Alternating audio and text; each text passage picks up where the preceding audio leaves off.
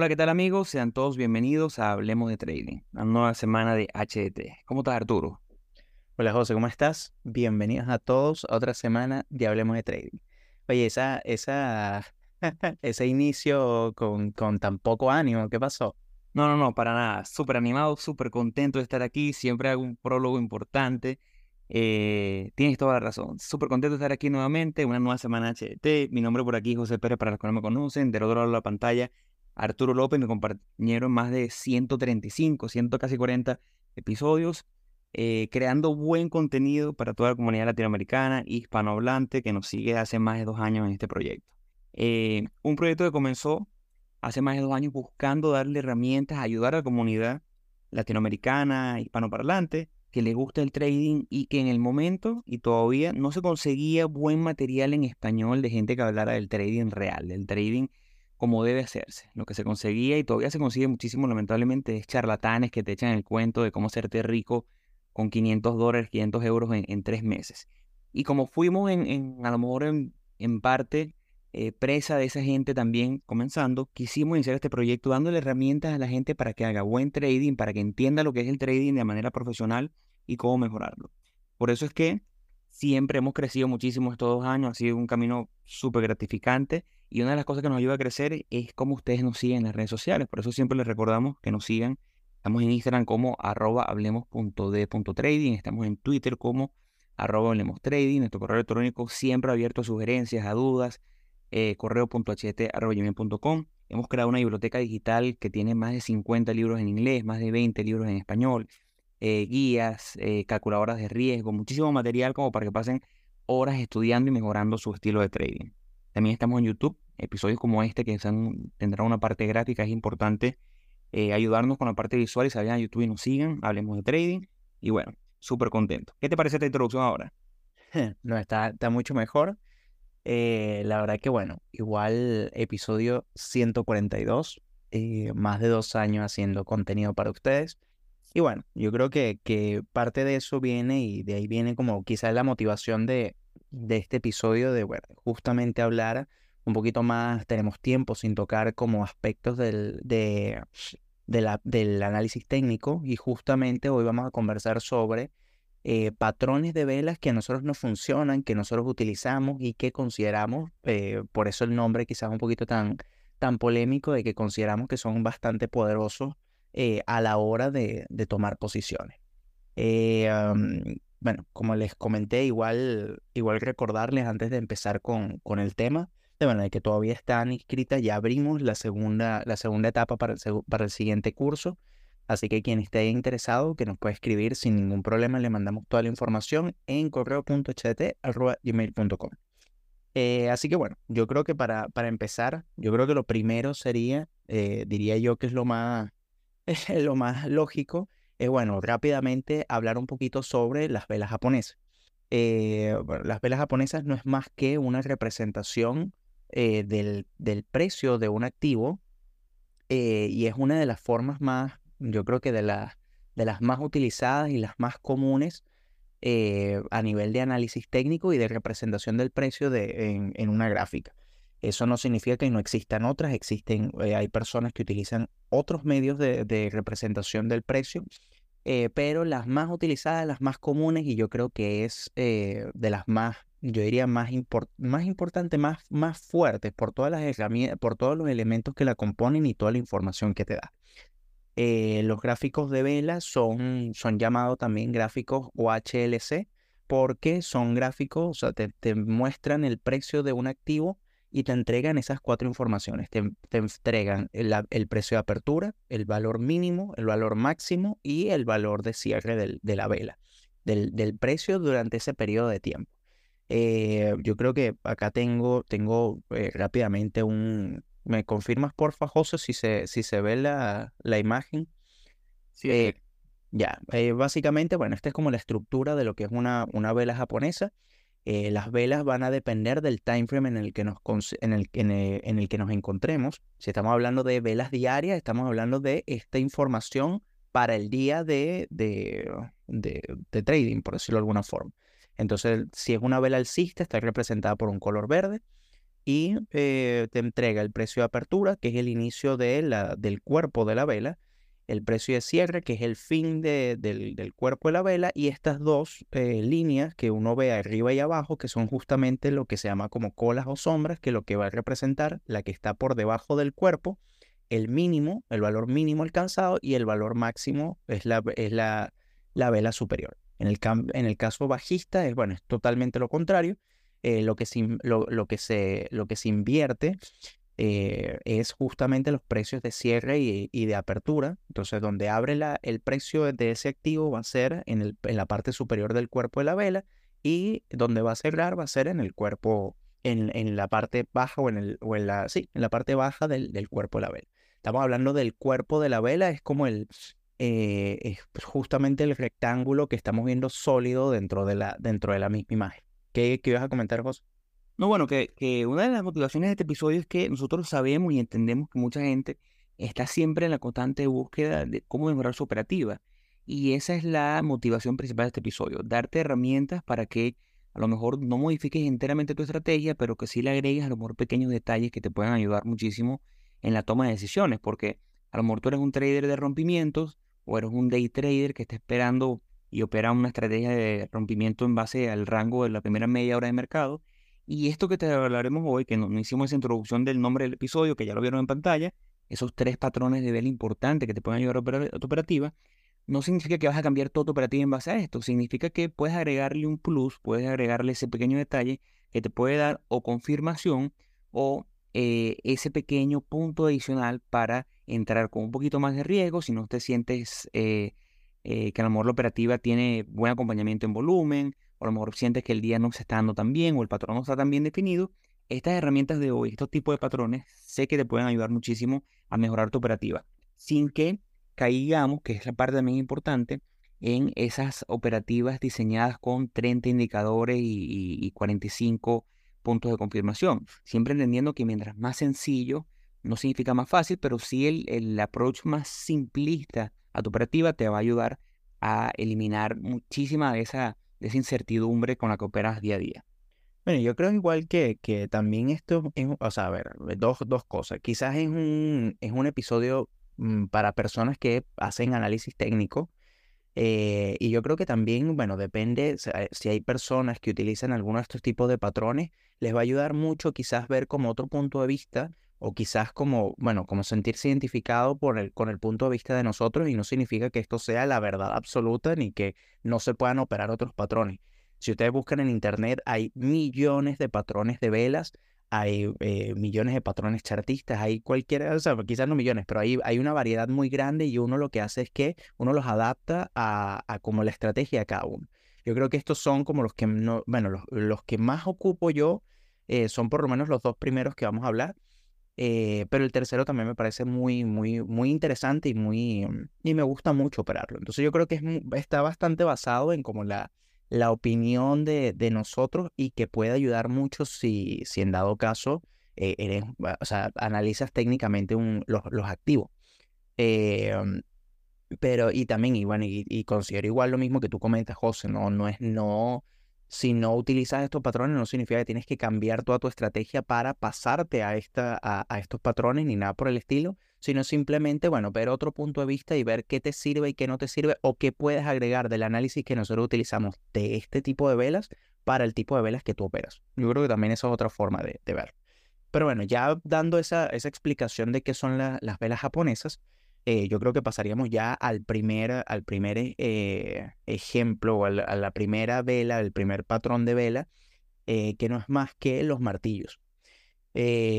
La verdad que nosotros, ya basándonos en, bueno, justamente en, la, en, ¿cómo se llama? la definición de lo que es una vela japonesa, podemos ver que, bueno, los, los martillos alcistas a simple vista uno los ve y son bastante marcados eh, y son bastante, son bastante marcados y son bastante como, como vistosos, o sea, uno los puede ver fácilmente en, la gráfica, eh, pero lo interesante de este patrón es, bueno, toda la información que tú puedes conseguir o que tú puedes, no, no que puedes conseguir, sino que puedes como inferir eh, y analizar de ellos. ¿no? Al final estamos hablando de exactamente lo mismo, un martillo alcista no es simplemente, fíjense que la vela es prácticamente, se llama, le, dicen martillo porque, bueno, porque tiene una, una forma de martillo y la característica principal es que tiene una cola, ya sea inferior o superior, dependiendo del tipo de vela, que está muy marcada, que es muy grande, ¿verdad? Y entonces, ¿qué es lo que significa y cómo es como nosotros lo, o sea, cómo se puede interpretar o cómo lo podemos utilizar nosotros? Eh, el martillo alcista, yo, uno lo, uno, lo puede, uno lo puede ver dentro de la gráfica, es más eh, como la, es como la recuperación del precio, ¿verdad? Eh, si estamos hablando de un martillo alcista, de esa, es como esa batalla que hay entre compradores y vendedores, ¿verdad? Donde hay una fuerte presión, ¿verdad? De parte de los vendedores, en el caso del martillo alcista, de que el precio caiga, ¿verdad? Pero automáticamente los compradores entran y el precio recupera toda esa caída tan grande que tuvo y, e inclusive termina cerrando por encima del precio de apertura. Y eso lo que te está indicando es una fuerza, o sea, una, una fuerza hacia el lado alcista bastante grande. Eh, obviamente hay que ver otros factores, no solamente esto, pero es, es esa, porque si, si ustedes lo ven y ustedes analizan esta vela, lo que estamos viendo es, bueno, el precio de apertura ocurre aquí, al inicio del, o sea, en la parte baja de este rectángulo. El precio intenta caer, ¿verdad? Los vendedores intentan tumbar el precio, llega hasta este mínimo, ¿verdad? Y automáticamente él recupera y cierra por encima inclusive del precio de apertura. Entonces, fíjense la fuerza que está o la, o la, la fortaleza o lo positiva que se puede ver o que se puede interpretar esta vela. En el caso alcista es todo lo contrario, es justamente, bueno, la debilidad tan grande que está mostrando el precio por esa misma guerra entre compradores y vendedores. Eh, es la misma forma de, analizarlo, pero a la inversa. Estamos hablando de que los compradores quieren elevar el precio del activo, pero entra un grupo de vendedores muy fuerte y lo que hacen es que tumban el precio y logra cerrar por debajo de eh, mm, por debajo del precio de apertura. Y por eso se forma este, este martillo bajista. Entonces, eh, es muy, o sea, yo, yo, siento que es muy poderoso este, esta, esta vela, justamente por esa información que estamos eh, obteniendo. Estamos obteniendo justamente es, bueno, una interpretación en tiempo real de lo que está ocurriendo entre compradores y vendedores. Eso no significa que, que, que las demás velas o los demás tipos de velas no te estén dando esa información, pero fíjense lo poderoso que puede ser el, el interpretarlo de esta manera, el verlo de, de, esa, de esa forma. No sé, José, ¿qué, qué, qué opinas tú? Bueno, tengo aquí dos ejemplos donde se ve, se ve muy bien. Déjame compartir pantalla yo.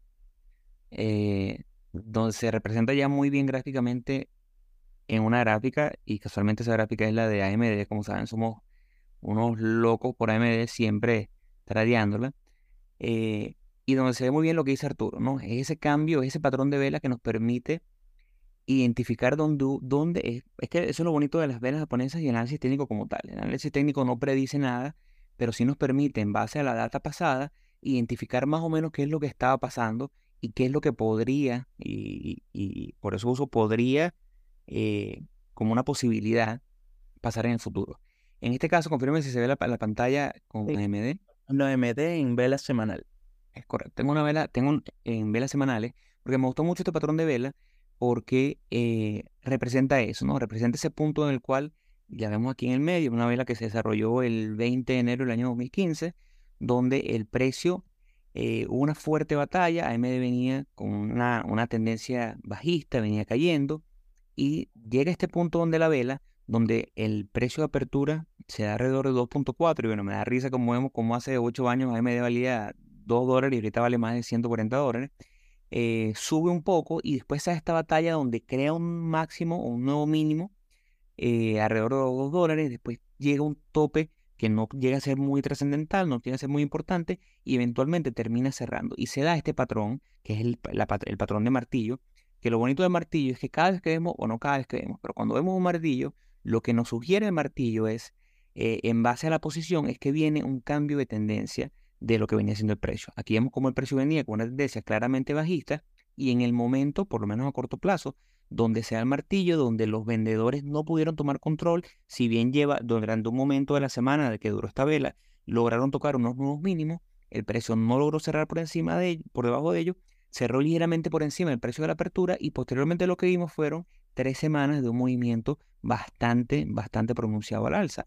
Entonces, una persona que esté operando eh, vela japonesa. Una persona que esté operando martillo, en este caso, podría usarla como una razón de entrada, podría identificar, bueno, a lo mejor yo quiero entrar en el punto más alto, quiero monitorear muy bien cuál es el siguiente punto por encima de esa vela martillo, a lo mejor definir una entrada eh, justamente en el punto inicial, diciendo, bueno, si ese es mi punto máximo, yo quiero tener el punto de entrada justo por encima de la vela de martillo, quiero tener el stop, que el stop, ojo, esto va a depender muchísimo de eh, muchos factores, cómo quieras operar tú, a lo mejor tú dices, mira, y mi stop quiero que esté por debajo de eh, el punto mínimo de ese martillo. Yo generalmente no lo recomiendo, generalmente recomiendo más un punto como que sea la estructura de lo que tenga la formación. Podemos decir en este caso, vamos a tratar de trazarlo aquí, porque generalmente los martillos tienen esa vela muy pronunciada, esa, esa mecha muy pronunciada. Yo lo pondría por debajo de la estructura con una entrada justo por encima de lo que fue el punto máximo de cierre de la vela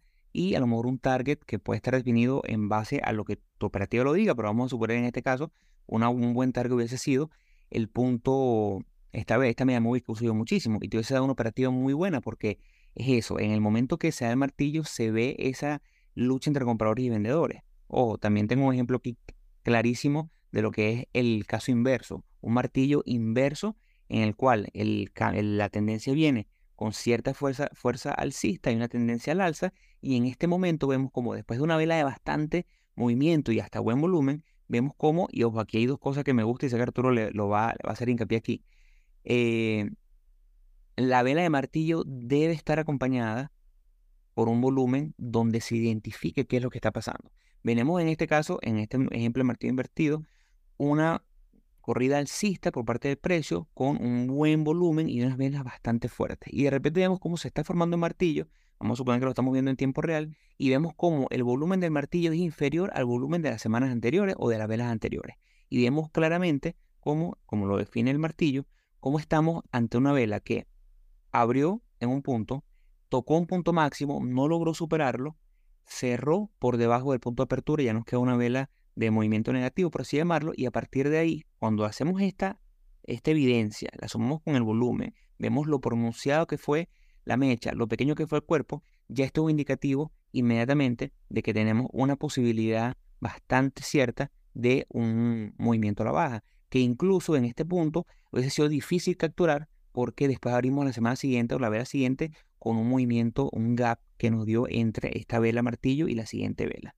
Pero eso solamente un par de ejemplos para que vean cómo usando los martillos, cómo usando estos movimientos podemos identificar posibles cambios de tendencia.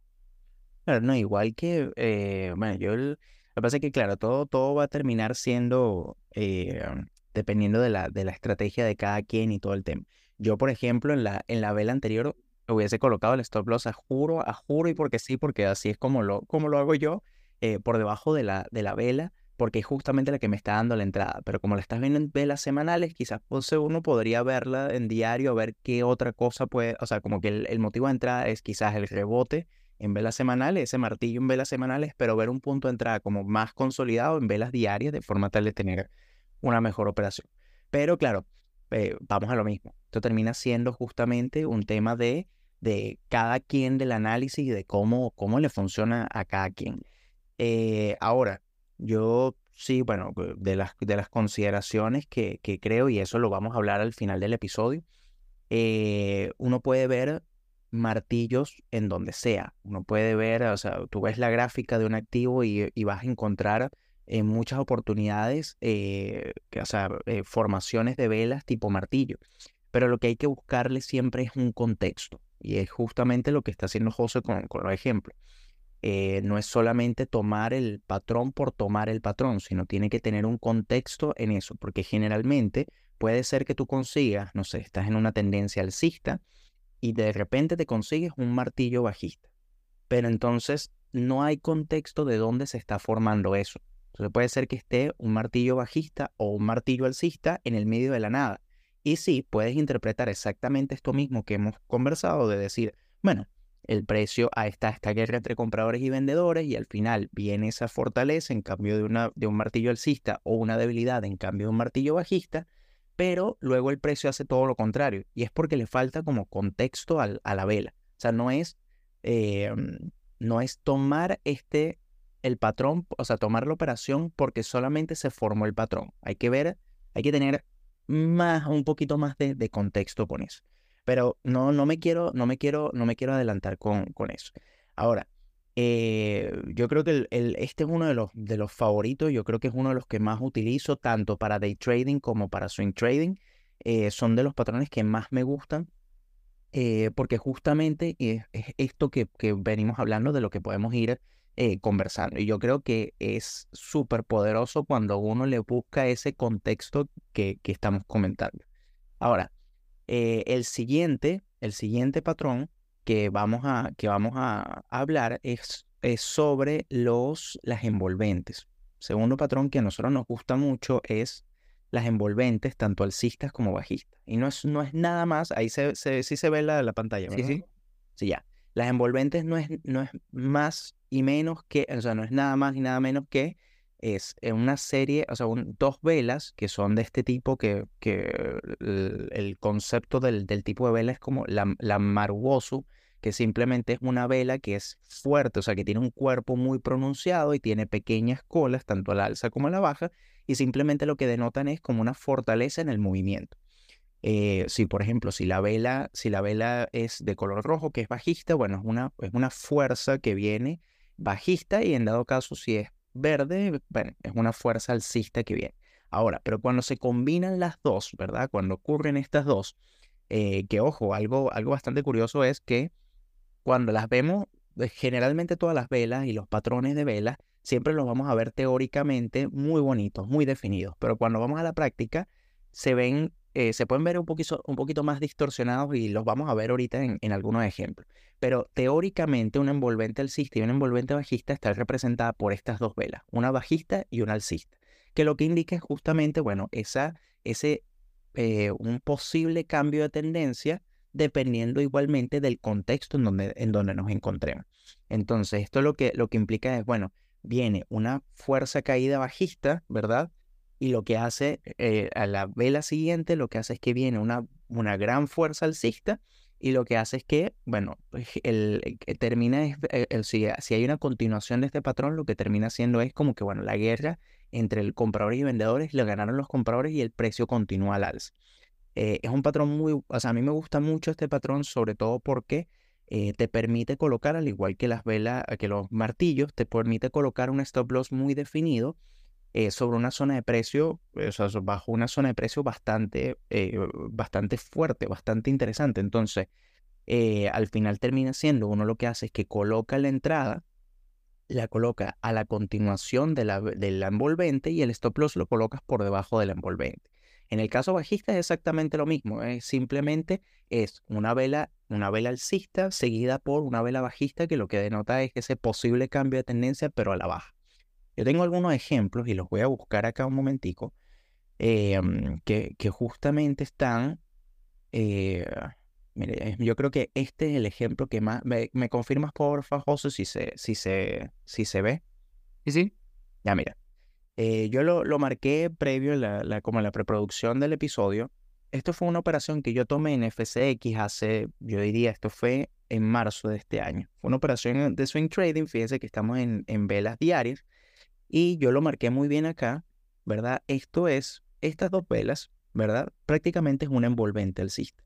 Es una envolvente alcista que, buscándole contexto, se encuentra sobre una zona de precio importante, que es la media móvil, la media móvil de 200 periodos, eh, por lo que a mí me llamó mucho la atención donde se estaba formando, me llamó mucho la atención el volumen que estaba formando sobre esa vela y automáticamente para mí eso fue la, la, una entrada en el, en el activo. Entonces, como, como estábamos comentando, bueno, la idea sería colocar la entrada al, a, la continuación del movimiento del envolvente, ¿verdad? El stop loss por debajo del envolvente y bueno, y el movimiento hasta donde tú proyectes. Ya si tú lo proyectas hasta la próxima, ponte, yo había dibujado, esta era la otra la zona de, de, resistencia que venía. Bueno, justamente hasta esta zona aproximadamente fue que, que se tomó la entrada. Pero fíjense lo, lo, lo poderoso que es esta, eh, esta entrada, o sea, ese patrón. Eh, y lo que podemos ver es lo que justamente comenté al principio de que no es, o sea, no son perfectamente eh, como está dibujado teóricamente. Fíjense que el patrón de vela, independientemente de que no se formó completa la, la vela bajista, la vela alcista que vino al día siguiente prácticamente, y por eso se llama envolvente, porque envuelve completamente el precio de la vela anterior. Incluso este tipo de, este tipo de patrones los podemos ver también diferentes, o sea, no solamente se puede considerar un envolvente alcista si el precio de la vela alcista de la siguiente vela eh, está, o sea, cubre prácticamente completa la, la vela anterior. Puede ser que cubra un poco menos y que luego con la continuación del movimiento se cumpla como el, el patrón. Puede ser muchas veces, como hay un ejemplo, si no me equivoco, lo tengo, em, si no me equivoco, estaba en, en, en AM, en no, en MU, eh, que estaba, fíjate, este envolvente, este, este ejemplo que está acá, que es prácticamente un envolvente, un envolvente bajista, ¿verdad? Y estamos igual, es el mismo contexto. Y fíjense que al final el precio de la, el, el precio de la, de la, vela bajista no cubre completamente todo el, el, el, precio de la vela anterior, pero prácticamente está eh, haciendo, haciendo justamente el, patrón de vela y haciendo la continuación a la baja. Eh, eh, la verdad que se puede, mira, incluso este ejemplo también puede ser un envolvente, un envolvente bajista.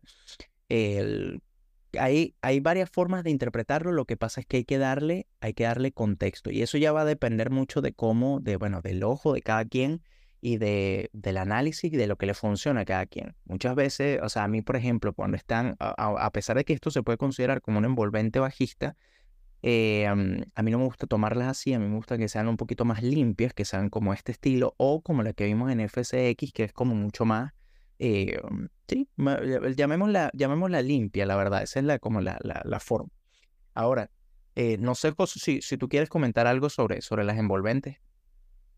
Bueno, a mí las envolventes me encantan porque cuando las acompañamos con volumen, te da, aparte de una razón clara de entrada, inmediatamente mi stop la coloco debajo de ella porque sé que esa es mi razón principal de entrada. Y me gusta mucho porque es una clara definición de quién está en control del precio. Una vez que esa vela envolvente envuelve, a redundancia, eh, la vela anterior, como en este ejemplo que tenemos en pantalla, que está súper, súper claro, eh, inmediatamente está definiendo quién está en control del precio.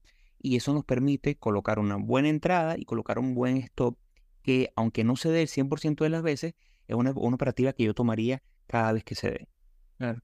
Sí, es más, este ejemplo de AMD, este, o sea, los otros ejemplos que había colocado eran ejemplos para, para swing trading, pero este es un ejemplo intradía en AMD y justamente fíjense que el patrón del envolvente ocurre y la vela, la vela alcista, ¿verdad? Porque es un envolvente alcista, la vela alcista que la compone cubre completamente el precio, inclusive cierra por encima de los precios, eh, del rango de precios que tuvo la vela, la vela bajista y es súper, súper, o sea, es súper poderoso para eso.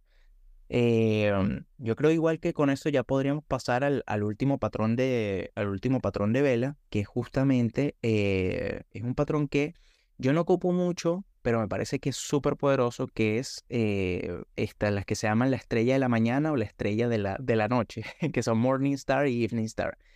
Eh, este es un patrón de vela que está formado por tres velas. Fíjense que el martillo alcista es está conformado por una sola vela, la envolvente por dos velas y, la, y, este tipo de, patrones está formado por tres velas eh, y no es más que esta combinación que estamos viendo. Estamos, si es una, si la, la Morningstar es para eh, rebotes y cambios de tendencia al alza y justamente está formada por este tipo, tres tipos de velas.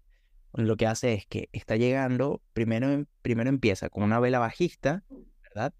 Eh, luego se le sigue una segunda vela que lo que muestra es que es una vela tipo doji, que es una vela que es como de indecisión, y seguidamente viene una vela alcista. ¿Qué es lo que significa esto y cómo se puede interpretar?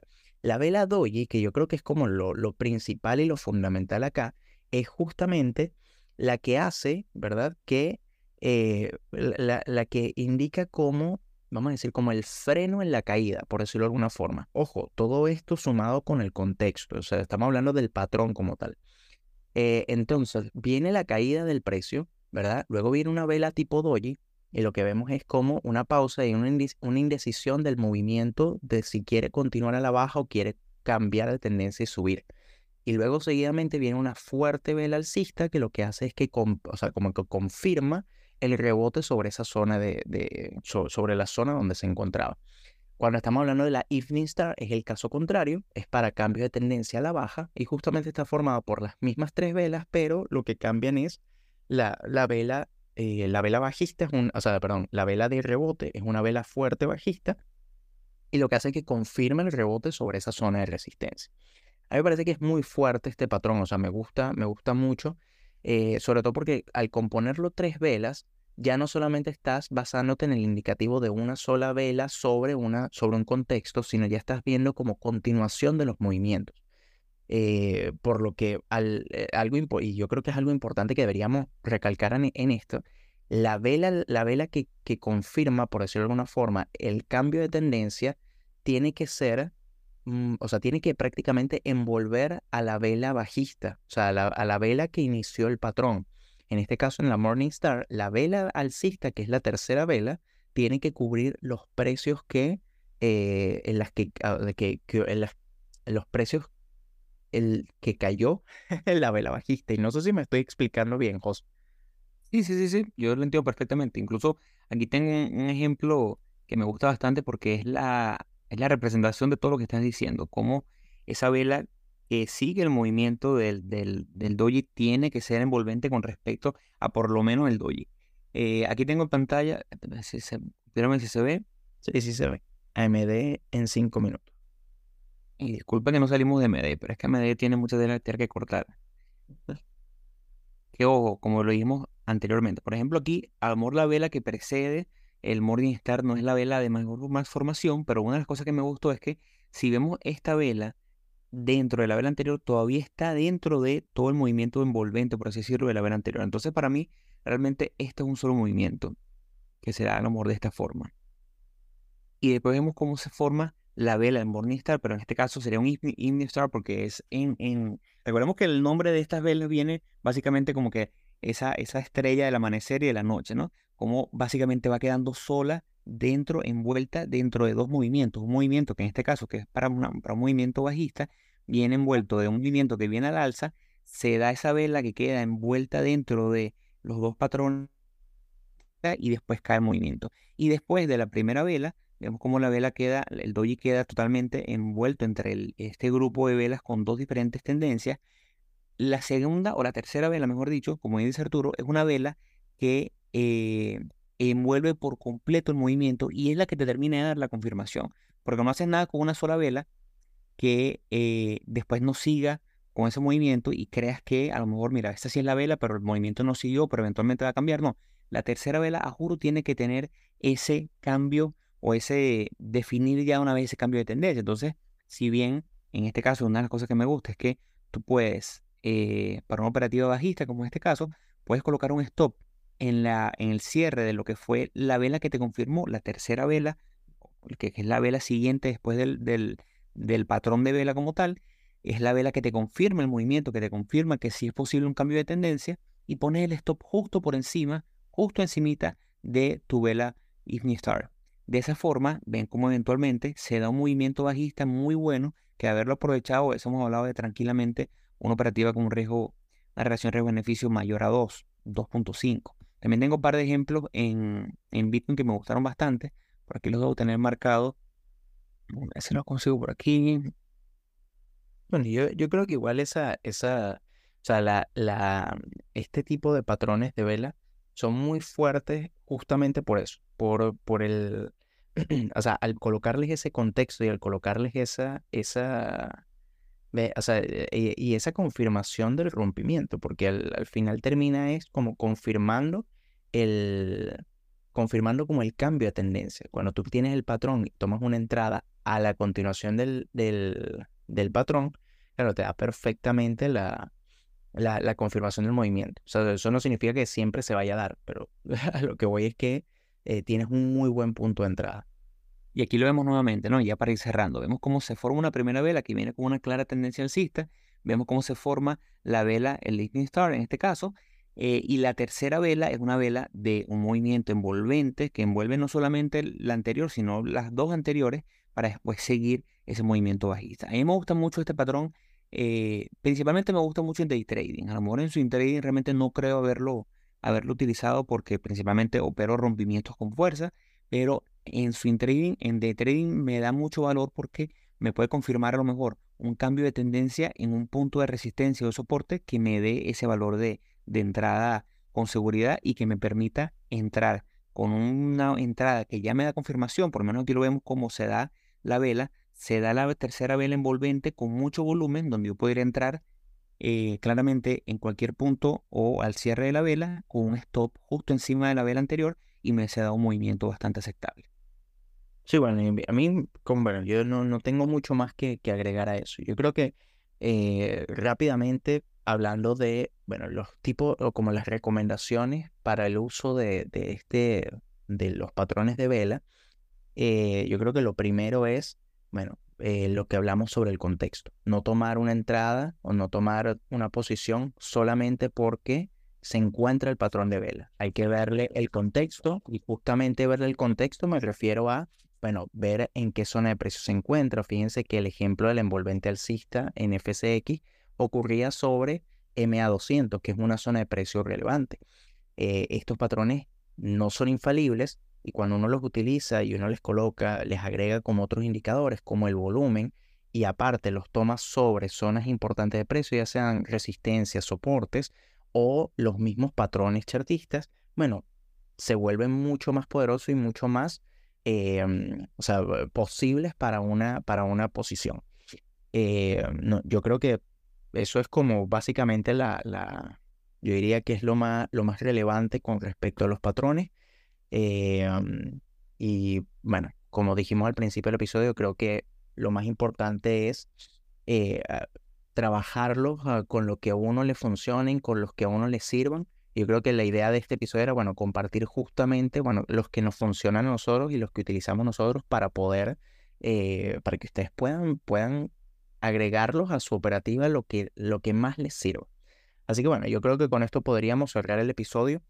Eh, no sin antes invitarlo a que nos sigan nuestras redes sociales. Estamos en Instagram como hablemos.de.trading, nuestro Twitter que es Hablemos Trading, nuestro correo electrónico correo.cht.gmail.com. Cualquier consulta, feedback, no duden en escribirnos.